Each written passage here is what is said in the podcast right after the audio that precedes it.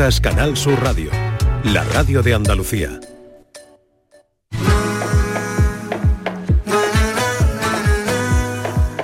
La tarde de Canal Sur Radio con Mariló Maldonado.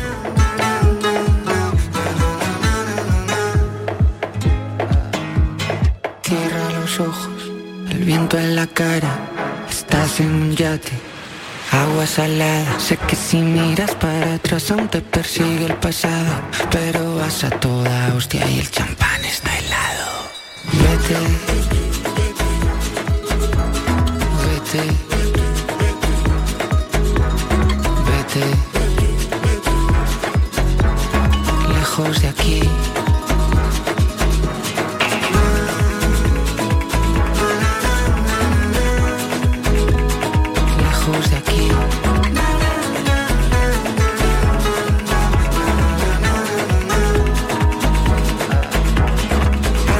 Aceleras el yate, todo lo que te persigue, todo lo que puede pararte. Tú solo sigues, tú solo sigues. Las veces que juro que estaría a tu lado, los cuernos que pusiste de torero frustrado, traiciones de unas manos, fantasmas del pasado, pero vas a toda hostia y el champán está helado. Vete,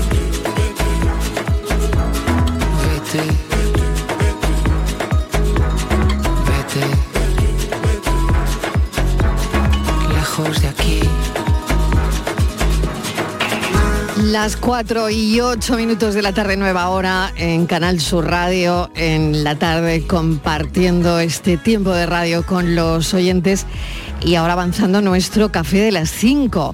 Hoy volvemos al colegio o, bueno, podemos volver al instituto también. Estivaliz y Patricia Torres, que se suma con nosotros. Sí. Hablaremos de las asignaturas preferidas y, Y las no preferidas. Y las no Y las preferidas, las, imposibles. Las imposibles, Las ¿no? odiadas. Bueno, de eso va a ir nuestro cafelito y beso de hoy, de las 5 de la tarde. Yo creo que en esto tiene que haber mucha participación porque podemos hablar largo y tendido de lo que se nos daba bien y lo que se nos daba peor, ¿no? Sí, sí, sí, sí. A mí me da un poco pereza ponerme la batita del cole ahora, ¿eh? Porque pensar, por ejemplo, Volver batita. atrás. ¿eh? Volver Yo- atrás. Yo, ¿Batita yo llevaba una bata. Ni para ¿Ah, coger sí? impulso, Una bata de cuadros, rosa y Mm. blanca. Pero eso es cuando estaba eh, en la guardería. No Bueno, en el cole, ¿no? pues yo me acuerdo que yo me acuerdo de esa imagen, de verme yo con una la bata rosa. blanca. Yo la llevaba blanca. Ah, sí, se llevaba la Sí, bata. un Ah, babi blanco. Ah, pero babi. un babi sí. Sí. Un babi ¿Un era babi? guardia. Sí, sí, no, guarde no, y ya mayorcitas. Ah, en el mayor- instituto Sí, no. sí, bueno, sí, en el instituto no, pero en el colegio en primaria, Babi sí. Babi. Babi, Babi. Sí. Ahí te- ¿Tú tu no, madre, Patri? tu madre te lo, lle- lo llevaba limpio. Mi madre lo tenía que hervir con agua y amoníaco porque no había forma de quitarle las manchas. De cómo llegaba el Babi a tu casa, El ¿no? era de Sí. cuadro blanco y azul. Sí. Bueno, Sí, pues lo un recuerdo. momento muy bonito, yo creo, Bueno. para volver al cole, para mirar atrás, ¿no? No sé. Yo me Eh, acuerdo ya pasando la época del cole en el instituto, creo, no sé, yo ma- no sé si fuera en, en primero o segundo debut, yo no me acuerdo. Yo tenía una asignatura solamente un año. ¿Cómo te pueden dar un año, Marilo? Que era latín y griego, todo en uno. Aquello era un horror. Yo no Yo sé ni una tenía, palabra de latín ni una de griego. O sea, un año... Pero lo aquí- intentaste, ¿no? Pues yo no me acuerdo ni cómo aprobé, no tengo ni idea, pues me aprobaría la mujer. Yo Se ha sé. borrado, ¿no? Se ha borrado tengo de tu idea. mente, Y se ha borrado de la memoria. Y la época del cole, Marilo, yo recuerdo, para mí era, era como un suplicio, ¿no? Las clases, fíjate, algo que a la gente le encantará seguramente, les pasaría genial, el tema de las de las manualidades. Uf, Yo mala. iba a yo iba a la escuela y entonces era, había niños y niñas. A nosotras nos llevaban, nos mandaban mm, cosas de, cos- de costura. Yo no sé coser, yo no tengo ni Ah, de idea de coser, nada, nada, yo no sé bueno, coser ayer nada. ya lo dejamos patente Bueno, es verdad. con los bajos de los Bueno, yo no sé pantalones. coser. Entonces había que hacer como unos cuadraditos, Mariló, que tú a tú sí te sonará como de muestras Sí. de costura, ¿no? Pues el punto de Sí, no sé qué. sí. Y yo no Ah. tenía ni idea. Entonces yo lloraba mucho y me ponían con los chicos. Que los chicos lo que hacían eran escayolas. Claro, Ponían escayolas con el molde. de tecnología o algo así, ¿no? Eso es, sí. Y luego lo pintaban sí. enanos Sí. y cosas de esas, Sí. enanitos, así de esos que hay de escayola, pues cosas de esas. Y mm, pero yo, por ejemplo, la clase de, mm, de costura yo lloré mucho, me, me- me castigaron muchas veces. Y Por al la final- frustración, ¿no? Sí, porque es que yo, Que Marilón, aquello no salía, ¿no? no, y yo veía a las niñas, ni el algunas punto llevaban del derecho ni el punto del revés. Ah, las niñas llevaban No, ahí unas mantelerías, unas cosas que y yo me Ya. volvía loca día con tanta tela. Digo, ¿por dónde se coge esto? y entonces, yo sé, fíjate tú que eso es una clase que seguramente que no la pasa a nadie, pero yo la recuerdo como mal, como un poco angustiosa. Bueno, hablaremos de todo eso hoy en nuestro Café de las 5. Voy a aprovechar para presentar a Mara Marley, que nos acompaña hoy, que va a estar en la entrevista, pero que también quiero preguntarle por eh, su etapa del colegio. Mara, bienvenida.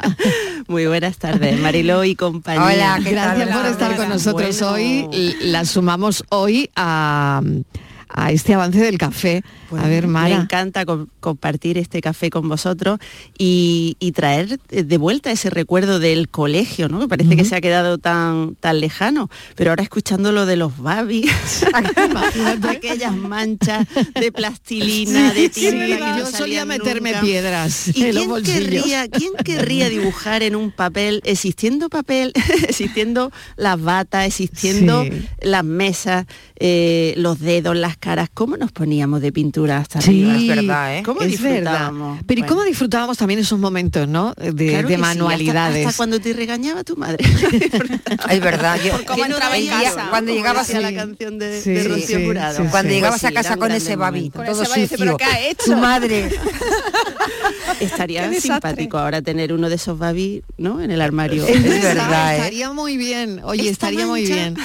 Mara, tener eso, ¿no? Mm, Llevo una iniciativa que fíjate que le tengo que mucho cariño en el colegio de uno de mis hijos que hicieron eh, una camiseta eh, con se dibujaron ellos y se pusieron el nombre.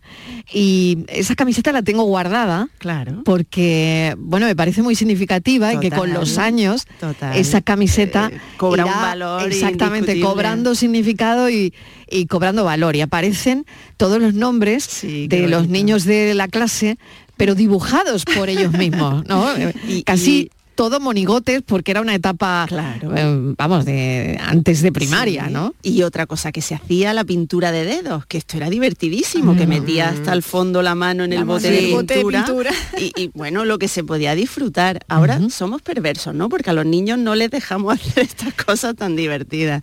Bueno, Claro, ha cambiado de alguna manera, ¿no? Sí. Fíjate que aquí Yo creo que somos muy entra exigentes sí, ahora. ese punto de, de- ese puntito de debate Sí. también, ¿no?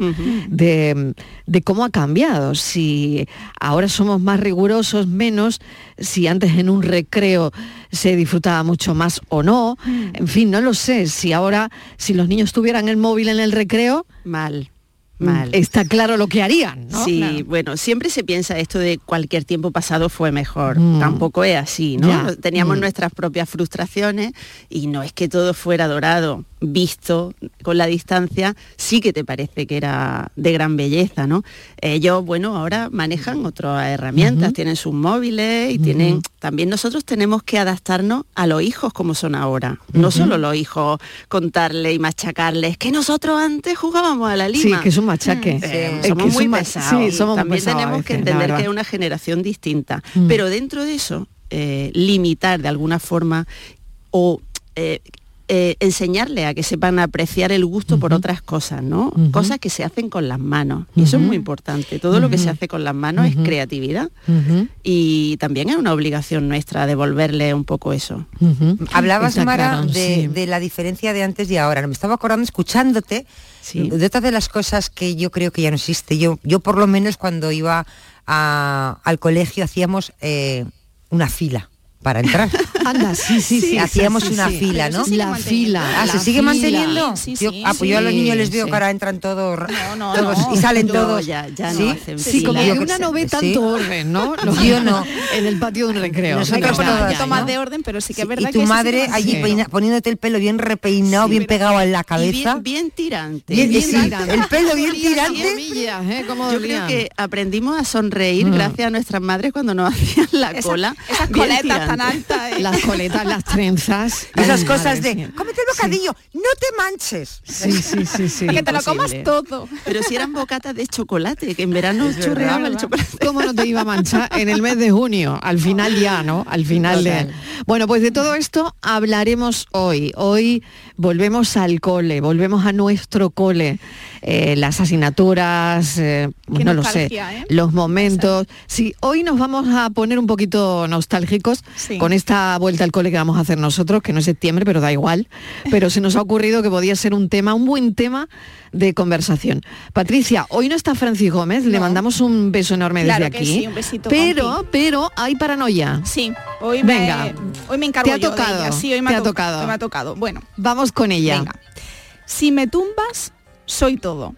Si me cortas por la cintura, me quedo en nada. ¿Qué soy? Si me tumbas, soy todo. Sí, a ver, repite porque necesitamos Venga. una segunda vuelta. Si me tumbas, soy todo. Si me cortas por la cintura, me quedo en nada.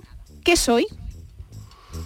Mm, Bueno, ¿se puede dar Pues- alguna pista? A ver. Está relacionado con alguna asignatura que seguro que va a salir hoy en el cafelito. Con biología. ¿Está Esa es la relacionado con alguna asignatura? Yo digo lo primero que ¿Es se me pista ¿eh? o no? ¿Frío o caliente? Sí, sí, sí, es muy caliente. ¿Sí? Ah, es caliente. Ah, vale, vale. ¿No ves como alguna vez con- acierto, Marilo? Relacionado con la biología. No, no, Bueno, con la pues biología no. Con la biología no, con una asignatura. Ah, Ah, con, con una la biología. asignatura. Con Ah, química. vale. No, no más Relacionado detalles. con una asignatura. Vale, vale. Bueno, pues si lo saben, llamen a Patricia Torres. Y bueno, es la paranoia de hoy. Vamos un momentito a publicidad y seguimos charlando con Mara Marley. La paranoia de la tarde. Oye, ¿has visto qué bonito es el nuevo Rasca Platinum de la 11? ¿Bonito? Creo que te quedas corto. Yo diría que con ese color negro y plateado y esas líneas tan estilizadas es simplemente espectacular. Vamos, que da pena rascarlo. Es verdad, da pena. Pena, cuando te enteres de que el nuevo Rasca Platinum tiene tres juegos muy divertidos y un premio de hasta un millón de euros, ya no te va a dar tanta pena. Nuevo Rasca Platinum de la 11. Qué bonito es. Sí, te toca. A todos los que jugáis a la 11, bien jugado. Juega responsablemente y solo si eres mayor de edad. Aquadeus, ahora más cerca de ti, procedente del manantial Sierra Nevada, un agua excepcional en sabor, de mineralización débil que nace en tu región. Aquadeus Sierra Nevada es ideal para hidratar a toda la familia y no olvides tirar tu botella al contenedor amarillo. Aquadeus, fuente de vida, ahora también en Andalucía. Vete a dormir con una sonrisa, con el show del comandante Lara. El humor más travieso, los invitados más divertidos, las mejores versiones musicales de Calambre. El show del comandante Lara. Los domingos en la medianoche en Canal Sur Radio. Más Andalucía, más Canal Sur Radio. Canal Sur Sevilla. El Titanic más grande del mundo vuelve a abrir sus puertas en España. Ahora en Sevilla, en el pabellón de la navegación, a partir del 5 de mayo. Descubre uno de los sucesos más apasionantes de la historia reciente. Venta de entradas en titanicexpo.es y en taquilla exposición. La banda y Unión Cine Ciudad te invitan al preestreno de la película Patty y la furia de Poseidón. Siempre he querido ser una heroína. El jueves 11 de mayo en Sevilla, Málaga y Jaén. Entra en la web de la banda y participa en el concurso para conseguir cuatro entradas. ¡Mostremos nuestra gratitud! Disfruta de esta divertida peli de animación donde una ratoncita y un gato se convierten en héroes de la antigua Grecia. Recuerda, el 11 de mayo nos vemos en el cine con la banda y Unión Cine Ciudad. Somos una familia y podemos conquistar cualquier Más cosa. información en lavanda.es. No puedes perderte la exposición del Titanic más grande del mundo en el pabellón de la navegación en Sevilla a partir del 5 de mayo. Un gigantesco Titanic donde podremos observar salones, cocinas, camarotes, mobiliario y diferentes objetos recuperados del naufragio. Titanic revive la historia. Venta de entradas en titanicexpo.es y en taquilla exposición. La tarde de Canal Sur Radio con Mariló Maldonado.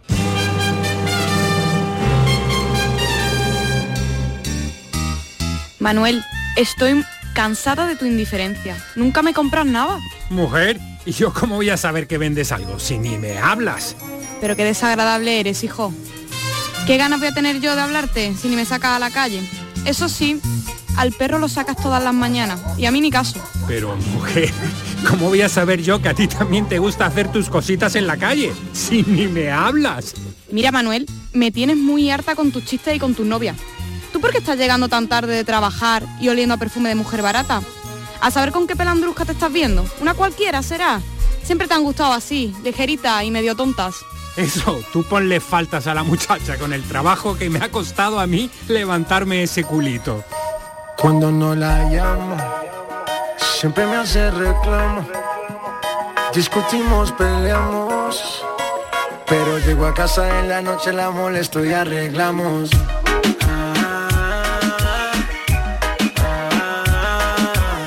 La guerra es cosa de dos, como, como han oído. eh, es de la escritora Mara Marley. Mara, bienvenida.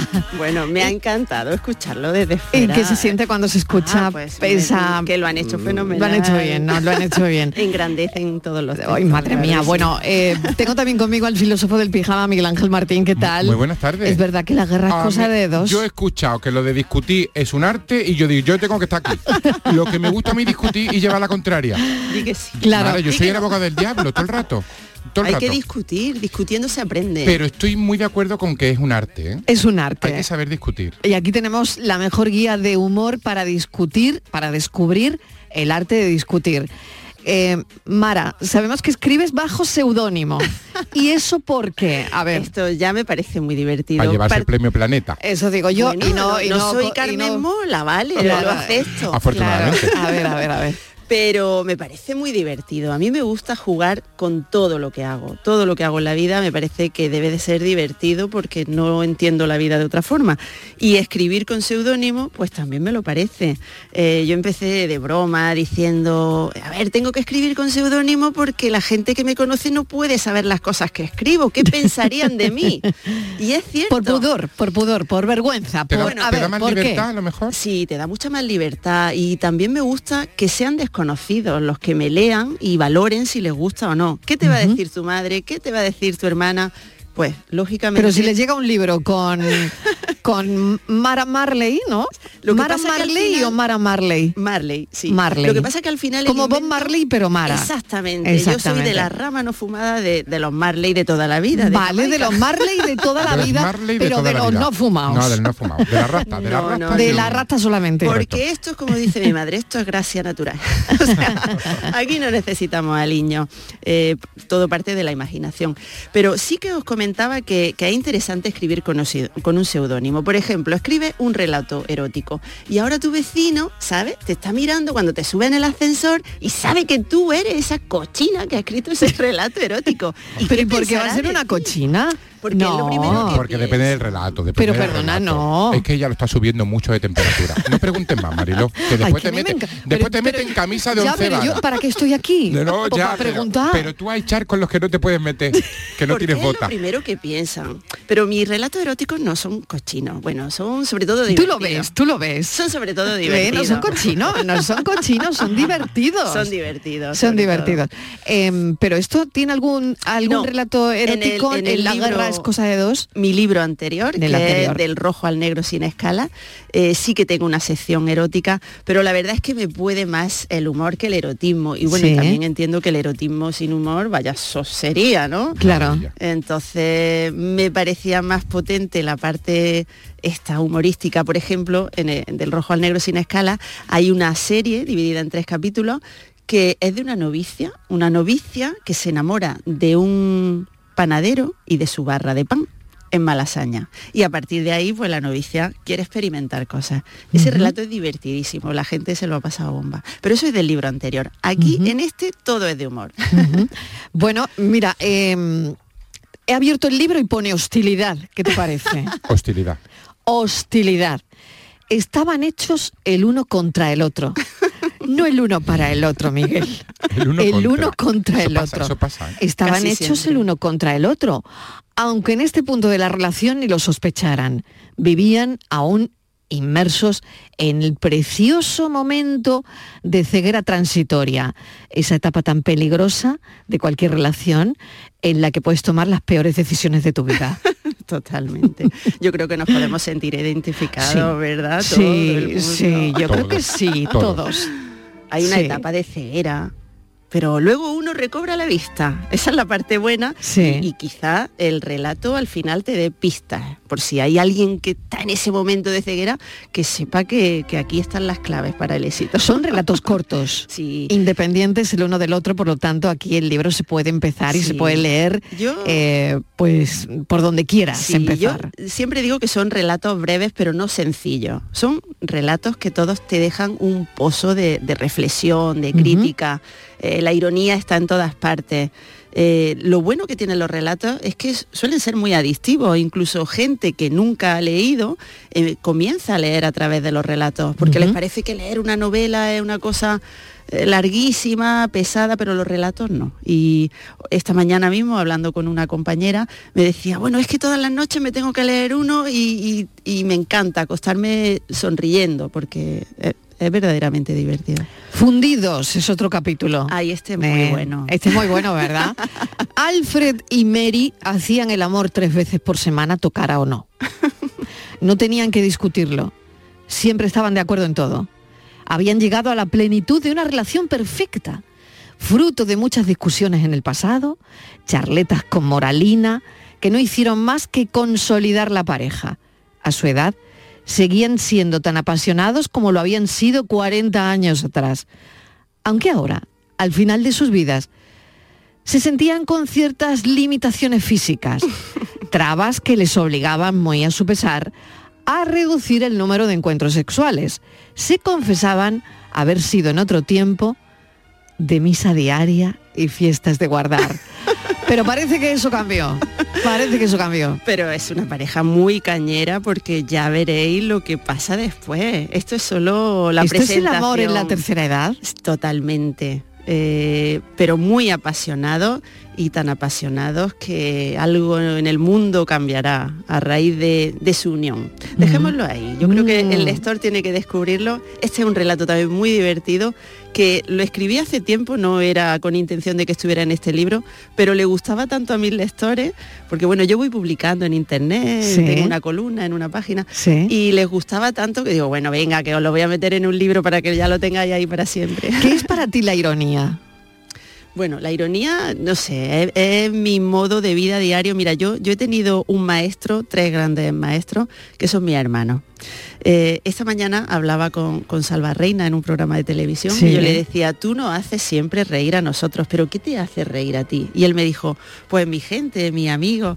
Y eso me pasa a mí.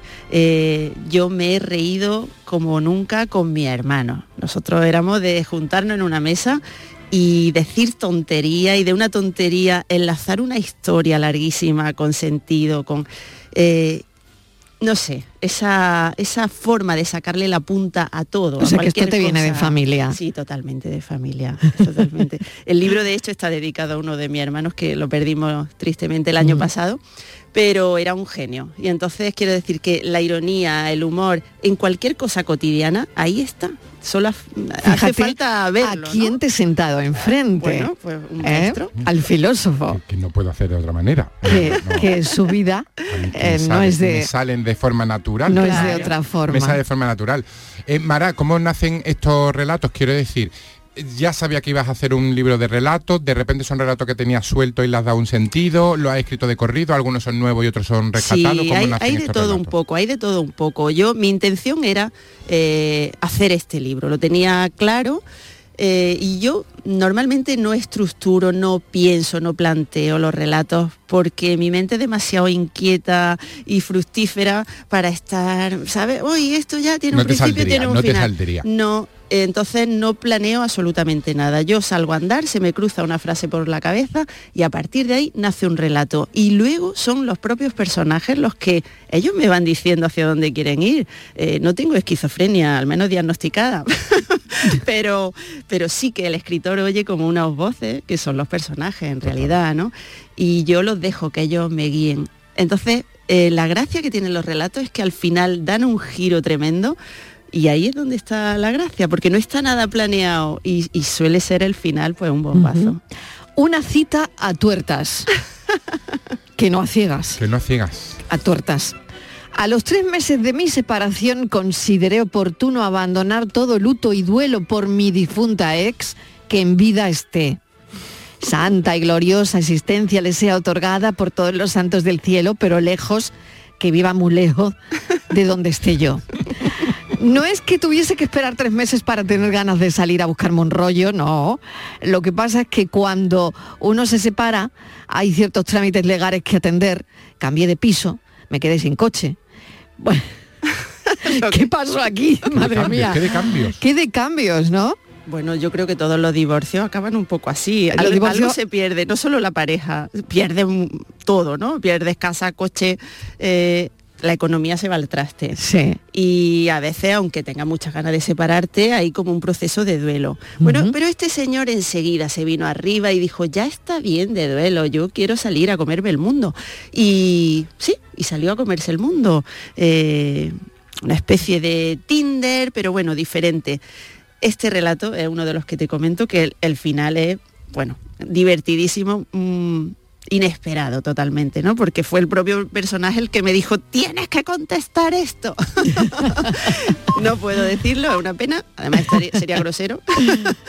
Pero bueno, eh, no sé, a ver, es que a mí me hacen gracia todos mis relatos, yo Sí. me lo he pasado muy bien escribiéndolo y eso al final la gente también lo detesta cuando lo lee. ¿no? Ujú, Claro. claro que sí. Bueno, vas a...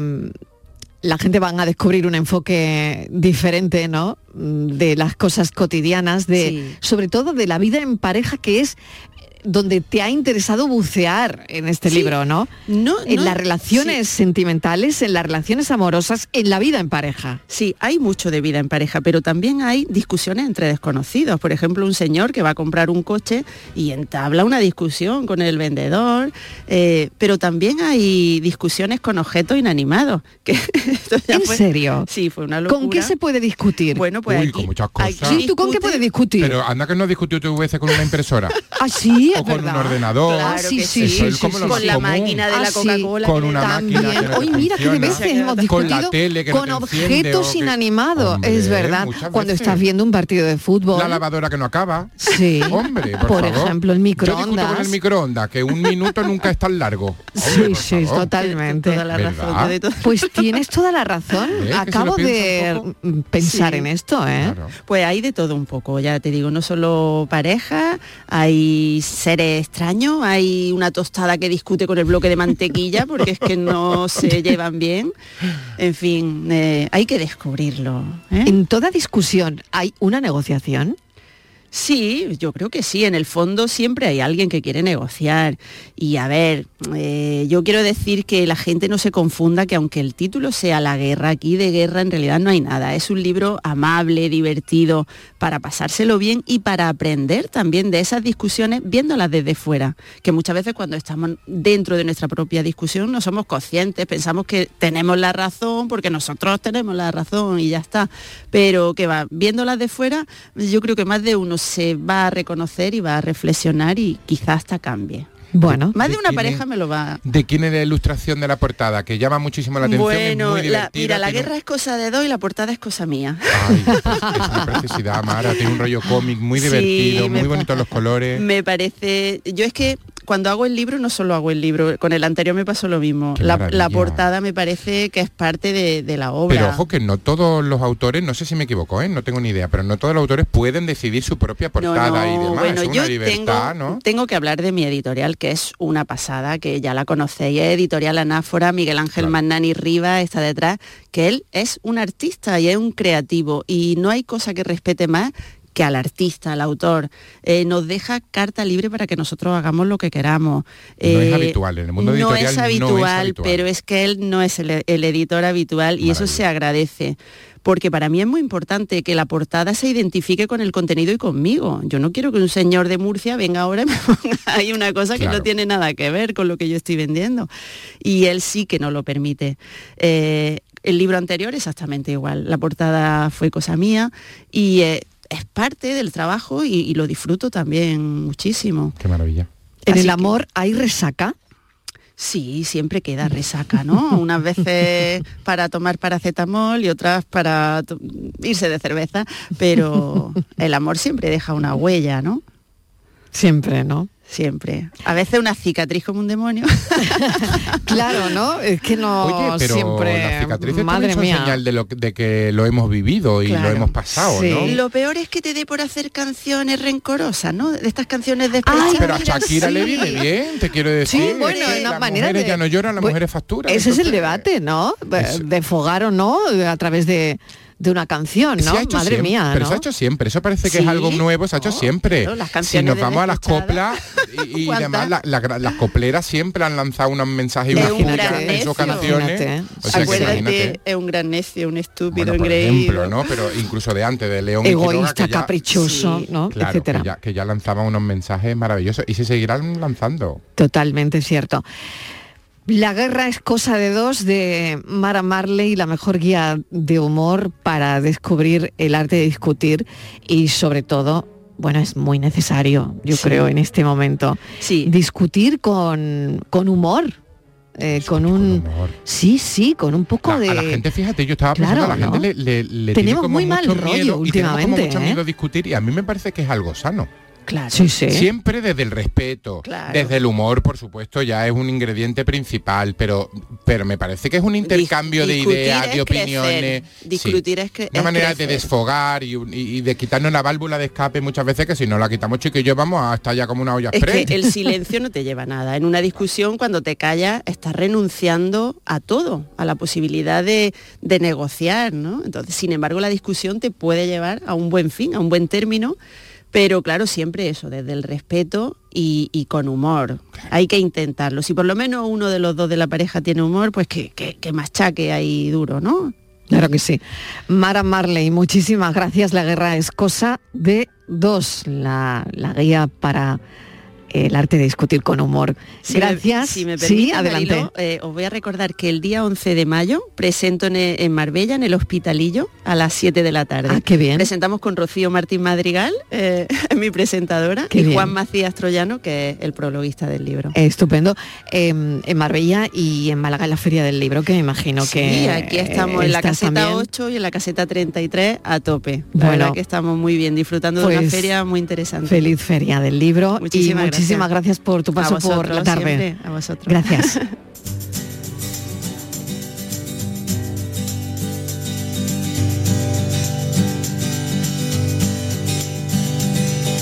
Te despiertas al amanecer. Sabes bien lo que debes hacer. Ponte la careta, hoy también.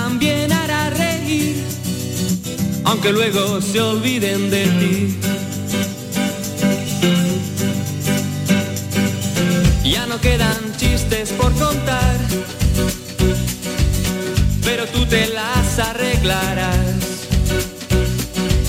Ya no queda tiempo para volver hacia atrás y de tu cansancio comerás. Y de tu cansancio comerás. Y hoy no te sientes con humor, pero la gente pide más. Hoy tu sonrisa se escondió te la tuviste que pintar.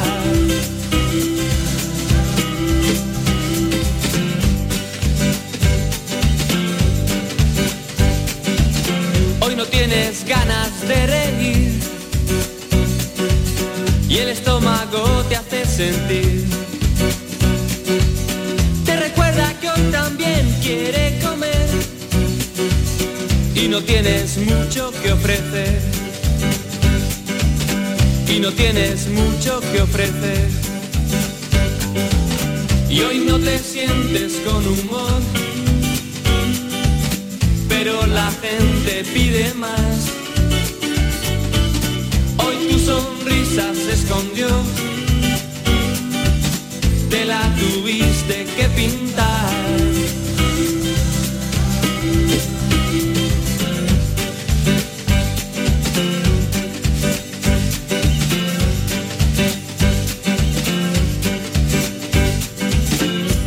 La tarde de Canal Sur Radio con Mariló Maldonado. También en nuestra app y en canalsur.es. La gente que más madruga, que viaja, que estudia, que trabaja, lo cuenta en La Mañana de Andalucía, el club de los primeros de Canal Sur Radio. Tenemos un número de WhatsApp para todos los que estéis despiertos desde bien temprano y queráis participar en el programa. Es el 616-161-161. La Mañana de Andalucía, el club de los primeros de Canal Sur Radio, de lunes a viernes desde las 5 de la mañana, con Charo Padilla. Más Andalucía, más Canal Sur Radio. Canal Sur Radio, Sevilla. La sombra, la sombra vendo. Don Manuel Hidalgo, responsable de ventas de Tordos Quitasol, nos informa. En esta época del año podemos instalar con comodidad todo tipo de tordos y carpas en todos los modelos y sistemas, tordos con motor y tordos automáticos. Pero eso saldrá carísimo. Ese es un error, José Antonio. Estamos con precios en promoción y con facilidades de pago. No me digo más, llámenos al 954 33 29 88. Recuerde, 954 33 29 88 y olvídese de aquello ya tan lejano de Leopoldo, échame el tordo. y pase a la modernidad a Corrito, dale al botoncito. Tordos y Carpas Quitasol, la sombra de Sevilla. Sombra, la sombra. El verano está a la vuelta de la esquina. Es hora de retomar tu rutina de entrenamiento. Ponte en forma para el verano con Basic Fit. Empieza con 5 semanas gratis y una mochila. Basic Fit. Go for it. No puedes perderte la exposición del Titanic más grande del mundo, en el pabellón de la navegación, en Sevilla, a partir del 5 de mayo. Un gigantesco Titanic donde podremos observar salones, cocinas, camarotes, mobiliario y diferentes objetos recuperados del naufragio. Titanic revive la historia. Venta de entradas en titanicexpo.es y en taquilla exposición. La tarde de Canal Sur Radio con Mariló Maldonado.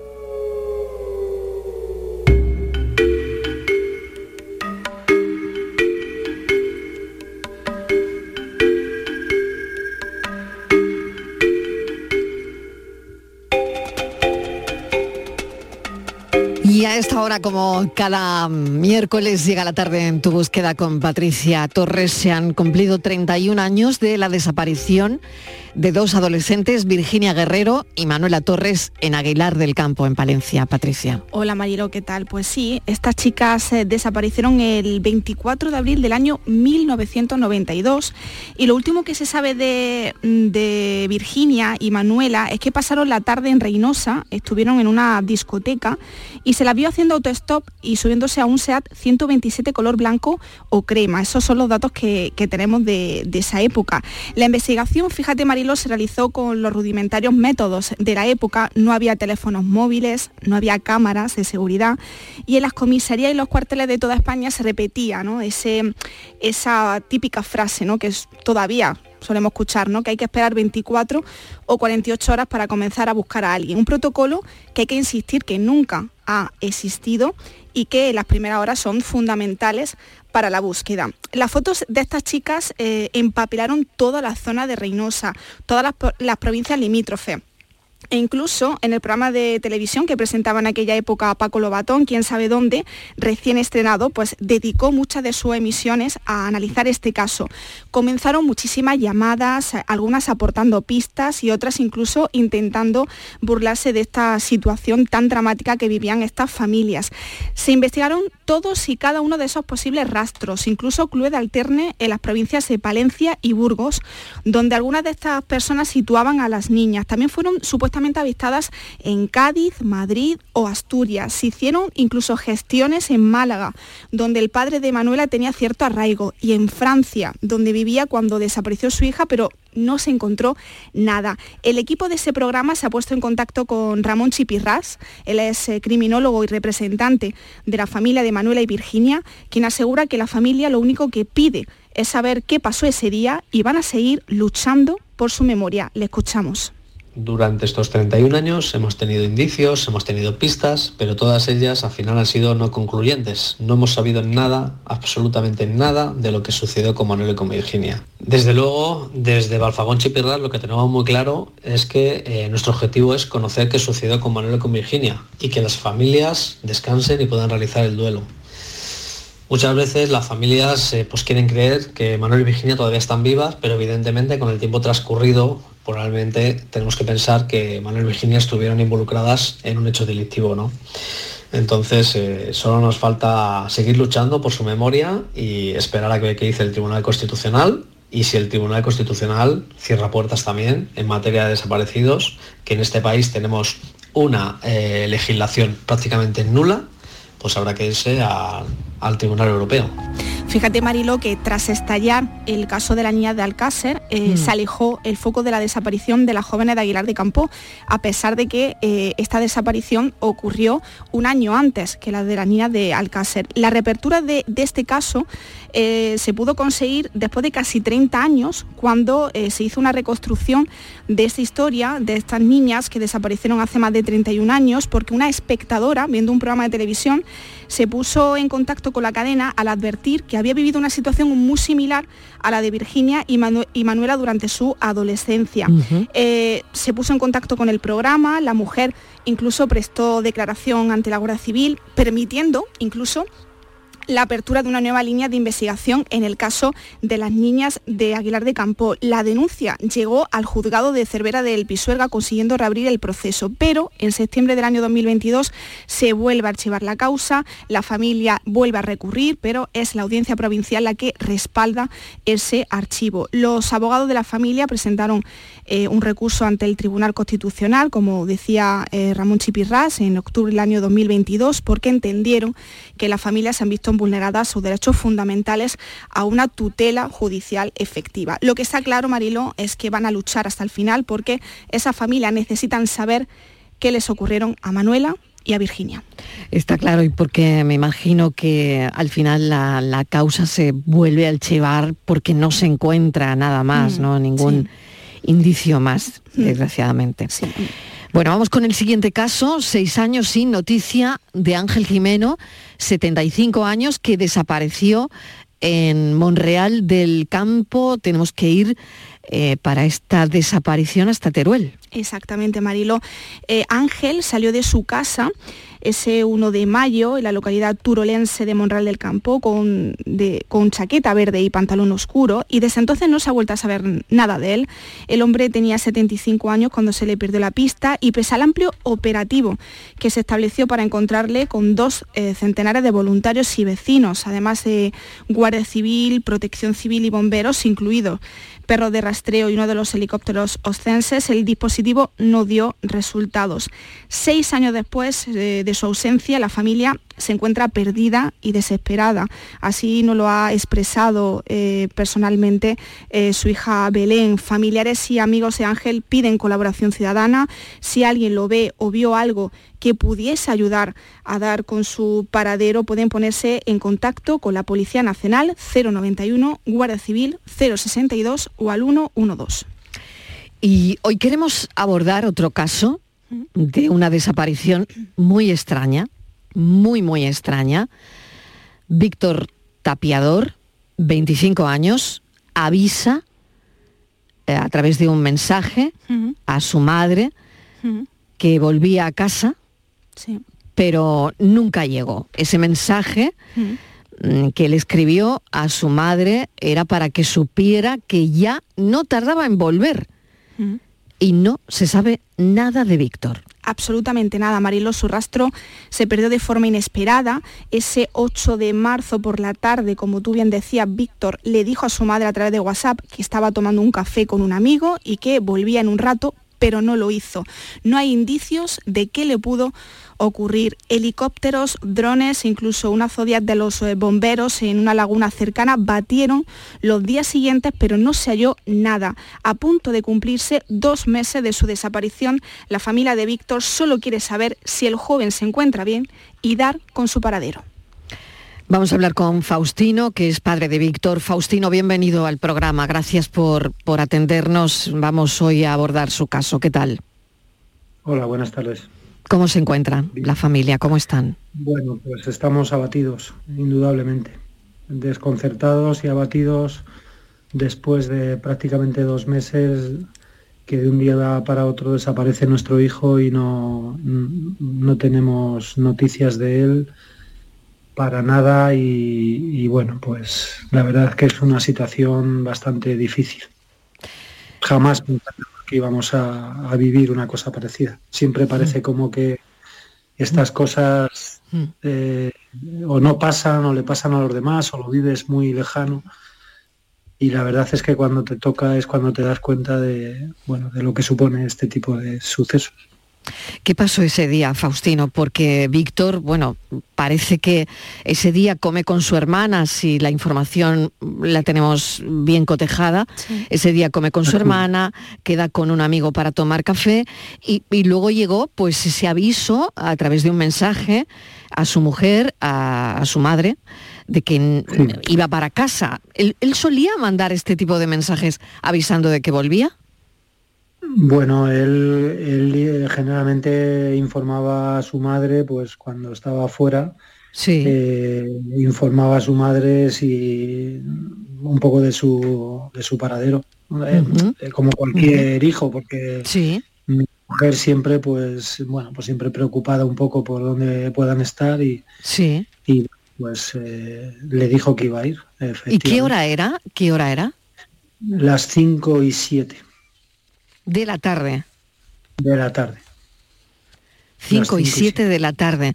Y las cámaras de seguridad, Faustino, de la zona donde él estaba pues tomando café, eh, por un lado se me ocurre esto, por otro lado eh, el, el teléfono móvil, mm, desde donde manda ese mensaje, en fin, no lo sé. Todo esto imagino que se habrá cotejado. Sí, así es. La policía cotejó en aquellas fechas. A partir de las cuatro y media ya no recibió llamadas ni, ni, ni emitió llamadas, porque esto que estamos hablando es de WhatsApp. No hay ninguna llamada contrastada. Y, y no sabemos eh, de su paradero en toda la tarde hasta las 12 menos cuarto de la noche que es la última imagen que tenemos de él a través de unas cámaras de un supermercado en un polígono industrial, un Aldi que hay aquí, y, y captan que deja el coche en la calle paralela al supermercado. ¿Y el coche Eh, se encuentra, tarde- Faustino? ¿El coche se ha encontrado? Sí, sí, sí, el coche se ha encontrado, sí. Estaba, dejó la, la chaqueta, era 8 de marzo, la noche del 8 al 9 de marzo, que era invierno, y dejó la chaqueta con las llaves de casa dentro del coche. Y solamente Y llevaba el teléfono, ¿no, Faustino? ¿Perdón? Llevaba solamente su teléfono móvil. Sí, sí. El teléfono- móvil, Ajá. el teléfono móvil y su documentación, la cartera, eh, lo llevaba. Vamos, por lo menos en el coche no está. No estaba. Patricia. Que, fíjate, Marilo, tú lo planteabas, sin duda hay un gran Sí, vacío, ¿no? sí, hay un gran vacío, sí, sí. A partir desde las 5 de la tarde, que es cuando manda ese último mensaje a su madre para avisarla de que sube para, para casa, hasta las 12 menos 10, que, que las cámaras del supermercado lo captan por última vez, Faustino. Así es. ¿Y qué pensáis que ha podido pasar, Faustino? Sí, eh, ¿qué hay en la zona? En la zona de donde él va al, al supermercado, ¿es, es una zona que, Pues, que conocen, es una Faustino? zona- es una zona, sí, sí, totalmente. Es una zona en esa parte primera, pues hay supermercados de alimentación tipo Aldi, Lidl, Día, un Leroy Merlin un poquito más abajo y Sí. luego más abajo ya son pues talleres de bueno, pues más industrial. Pero vamos, es una zona totalmente habitada diurna y por la noche pues lógicamente más despoblada y más vacía, pero ¿Es como pero una zona de polígonos? Es un polígono, sí. Es un polígono, vale, quería simplemente esa aclaración. Y con ese amigo con el que toma café, Faustino, eh, le había comentado los planes que iba a hacer eh, esa Mm. tarde. No, no, no, no. Di- Le dice, nosotros hemos hablado con, con- con ese amigo y la policía también le ha tomado declaración y simplemente le dice que había quedado con su madre y que se iba a subir para casa. No le dice, vamos, ninguna, porque es lo más normal, ¿no? La última persona, pues intentar contactar con ella para ver si hay algún indicio de algo o algún... Y, que nosotros sepamos y que nos haya dicho directamente esto, que le comentó que se subía para casa. Hemos leído que le gustaba el pádel, que jugaba habitualmente, que además está organizando un torneo con el que mm, estaba muy ilusionado, que, que se celebraba, bueno, pues justo dos días después Sí, de su de desaparición, semana. Mm. ¿no? Ese, ese fin de semana, por lo que todo es, Faustino, doblemente extraño, ¿no? Así es, y también un poco, bueno, pues es eh, contradictorio, ¿no? Porque una persona que está ilusionada con proyectos inmediatos, eh, así de buenas, ese mismo día había hablado con, bueno, pues con otro eh, coorganizador, digamos, del, del torneo, y porque él se había encargado de conseguir las pistas, como jugaba habitualmente, pues la- se había encargado de conseguir las pistas gratis. Y la parte más organizativa pues lo iban a ver un poco para que se pudiera recaudar eh, la mayoría de fondos para San Juan de Dios, que es donde trabajaba él hasta que desapareció y donde trabajo yo aquí en, en Madrid, en Cienpozuelos. Qué, qué extraño, qué situación tan, tan difícil además, Mm, Patricia. El, el rastreo del teléfono móvil de, de Víctor, bueno, pues ahí ha arrojado pistas de, bueno, de esas últimas llamadas que nos comentaba Faustino. No sé eh, si, mm, si te gustaría mandar un mensaje por si, imagínate, Faustino, que nos esté escuchando en este momento, que él por decisión propia ha decidido voluntariamente desaparecer. ¿Qué le diría? Pues, pues sí, pues indudablemente dentro de todas las hipótesis que la policía es la que mantiene que están abiertas, ¿no? Eh, desde ahí, lógicamente, la familia, bueno, pues, pues la esperanza es lo último que se pierde, por supuesto, pero en el mejor de los escenarios, que sería que este mensaje o, o cualquier mensaje de los que estamos transmitiendo le llegase, pues simplemente lo único que le diría es lo que le he dicho en un montón de veces, que la familia siempre está ahí y que vamos, por supuesto que cuando quiera y donde quiera y eh, respetar su decisión si hubiera sido voluntariamente marcharse eh, y simplemente, bueno, pues que dentro de este sufrimiento su madre, todos, pero su madre principalmente, pues simplemente con una llamada, con una confirmación de algo, pues desde luego nos ayudaría a llevarlo más saludablemente. Incluso, bueno, que tampoco esta vida es muy larga y ya lo venimos viendo ya los que somos más mayores, hay tiempo para todo y para corregir errores. O sea que en ese sentido tampoco habría ningún problema independientemente de, bueno, pues de las circunstancias que fueran. Esto en el mejor, eh, en el mejor, digamos, eh, posicionamiento. Lógicamente lo que nosotros queremos es eh, que esto no entre en un vacío. Ahora mismo la- el juzgado ha cerrado el caso porque teóricamente no ven indicios de criminalidad y en teoría, según nos dice, nos hemos personado en la causa como acusación familiar, según nos dice el abogado, pues en teoría la justicia eh, dice que está para, pues para atender delitos, no desa- desapariciones. Pero aquí, eh, ahora mismo, si la policía no es capaz de demostrar que a mi hijo no le ha pasado nada, pues entiendo que no se deberían de poner trabas para impedir que se siga investigando, porque eh, se pidió por parte de la policía al juzgado que el teléfono fuera intervenido para si había alguna, alguna información o alguna señal de, uso de, tanto de la tarjeta antigua como de una nueva tarjeta que pudiera que se pudiera detectar para esto que estoy diciendo, en el momento en que detectáramos y confirmásemos, por supuesto, porque no se trata de una confirmación de un teléfono que no sepamos quién, eh, pues lógicamente tomaría otro cariz y, y ya pasaríamos a, bueno, pues a otra hipótesis. Pero hasta Ya. que no se confirme eso, pues entendemos que hay que seguir investigando e incluso dejar a la policía, que fueron ellos los que eh, solicitaron esta intervención y fue el juzgado un poco el que el que lo denegó. Ya. Faustino, le agradecemos enormemente que nos haya atendido. Me quedo sin tiempo, tengo que dar paso a las noticias, pero seguiremos su caso. Gracias, un saludo. Muchas gracias. Un abrazo. muchas gracias, un abrazo. Patricia Torres, muchas gracias. Voy con Enrique Jesús Moreno para avanzar justo lo que viene después, que es el programa Por tu Salud.